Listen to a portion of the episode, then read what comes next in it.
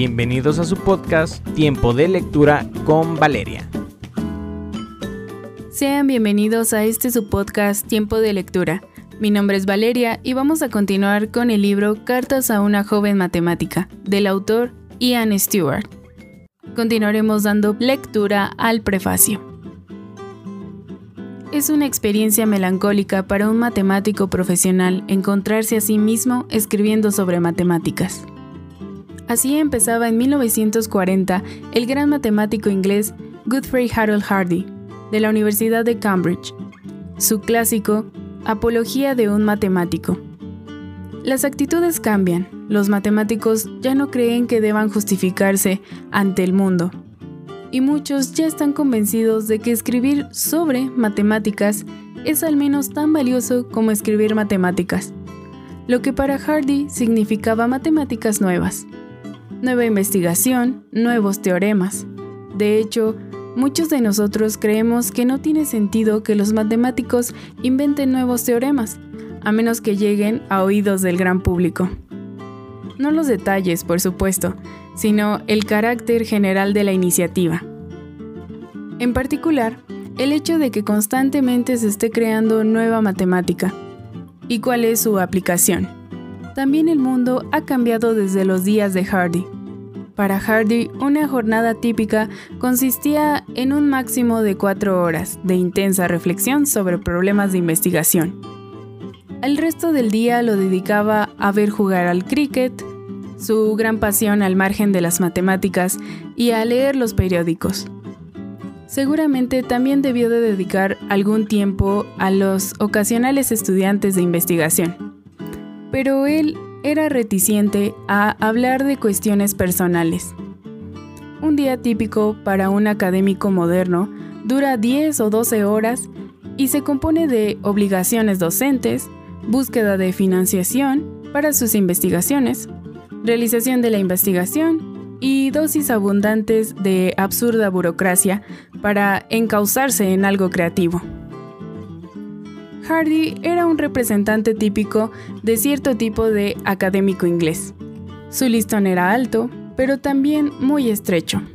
Valoraba el campo de estudio que había escogido, por su propia elegancia y lógica interna, no por sus aplicaciones. Estaba orgulloso de que ningún aspecto de su trabajo pudiera tener fines bélicos, una postura con la que la mayoría de nosotros podemos simpatizar especialmente si tenemos en cuenta que su libro se publicó en los primeros años de la Segunda Guerra Mundial.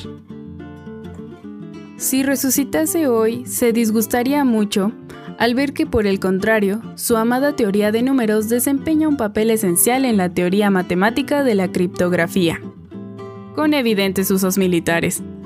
La película Enigma da una visión idealizada del periodo en que empezó a emerger esta relación, en el trabajo decisivo que en tiempo de guerra realizaron los descifradores de códigos en Bletchley Park. Entre ellos destacaba la figura trágica de Alan Turing, matemático puro, matemático aplicado y pionero de la ciencia de los computadores, quien acabó abocado al suicidio por su homosexualidad, orientación sexual entonces ilícita y considerada vergonzosa. También las costumbres cambian. La clásica joya de Hardy arroja mucha luz sobre cómo se veía a sí mismos y a su disciplina, los matemáticos académicos en 1940. Contiene lecciones importantes para cualquier joven aspirante a matemático, pero algunas de estas están oscurecidas por ciertas actitudes anticuadas presentes en el libro como la falsa hipótesis de que las matemáticas son estrictamente un dominio masculino. Aún así vale la pena leerlo, tomando las opiniones del autor en su contexto histórico, sin dar por sentado que todas sigan teniendo validez. Cartas a una joven matemática es un intento de actualizar algunas partes de Apología de un matemático, a saber aquellas que podrían influir en las decisiones de una persona joven que esté considerando la posibilidad de licenciarse en matemáticas y hacer carrera en esta disciplina. Las cartas dirigidas a Meg siguen la carrera profesional de esta.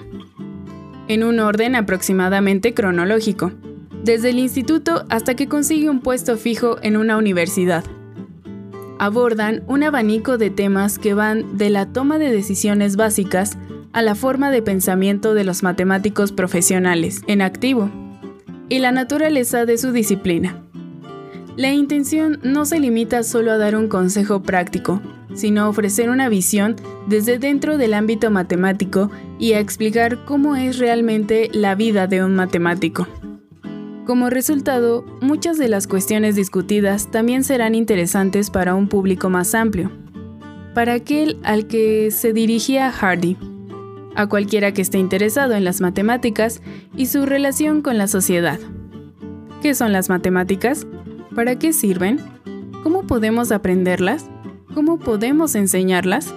¿Es una actividad solitaria o puede hacerse en grupo? ¿Cómo funciona la mente matemática? ¿Y a dónde se dirige todo? Nunca hubiera pensado en escribir cartas a una joven matemática si no hubiera sido por Basic Books y la maravillosa colección a la que pertenece este libro.